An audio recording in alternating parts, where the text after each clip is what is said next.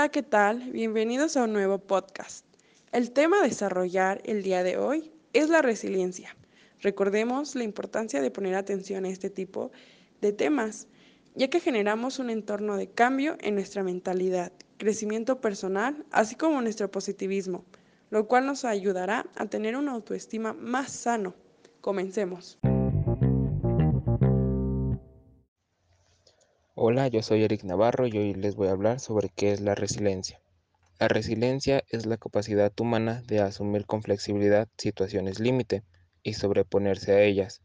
Gracias a ella, los individuos somos capaces de afrontar las crisis o situaciones potencialmente traumáticas. Al igual, también podemos salir fortalecidos de ellas, ya que vamos un paso más allá y utilizamos esas situaciones para crecer y desarrollar al máximo nuestro potencial.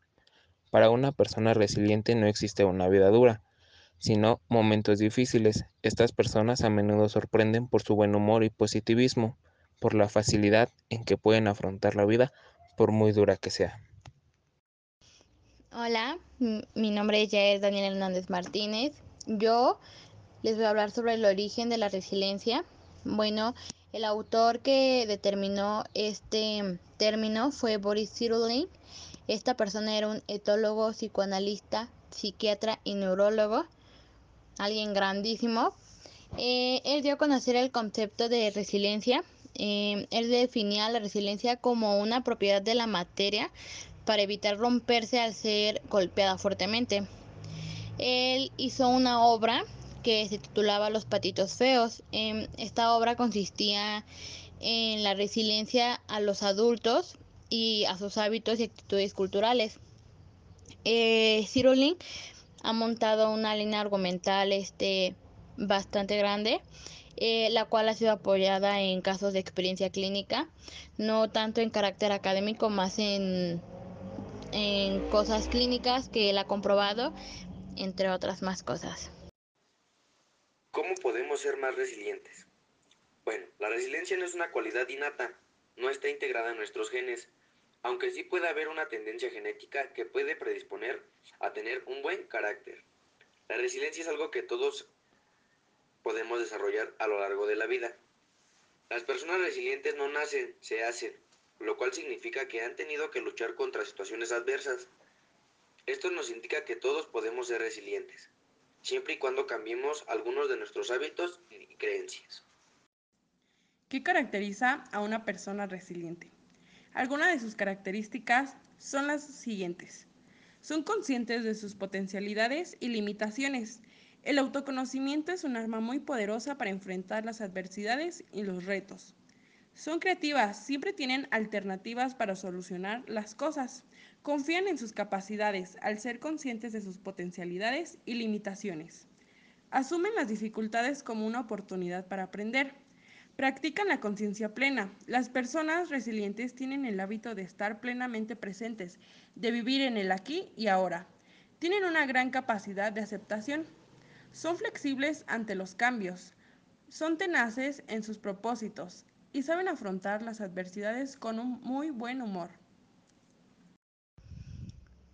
Hola, pues otra vez soy yo, Yara Hernández Martínez, pero en este caso yo les voy a decir cómo manejar la resiliencia en los niños, que es algo súper fundamental mm, para que ustedes les enseñen a sus niños, a sus hijos, a quien ustedes deseen a que afronten esos problemas, esas adversidades con fortalezas, que no se dejen caer, pues creo que lo primordial es que ustedes tengan un apego hacia ese niño, hacia esa persona, eh, no sobreprotegerlos, tratar de que sean ellos mismos, que cometan errores, que los ayuden a solucionar esos problemas, no que ustedes se los solucionen.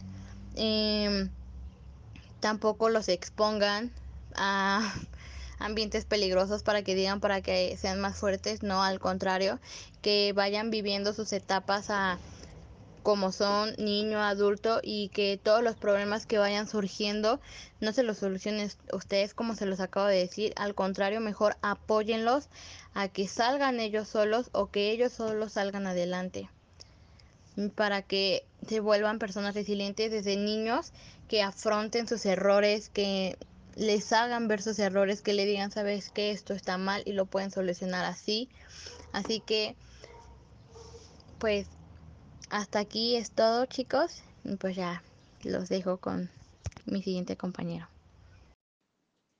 Les habla de nuevo su servidora, Abril Saldívar Pérez. En conclusión, la resiliencia es la capacidad que tiene todo individuo para poder superar las circunstancias traumáticas.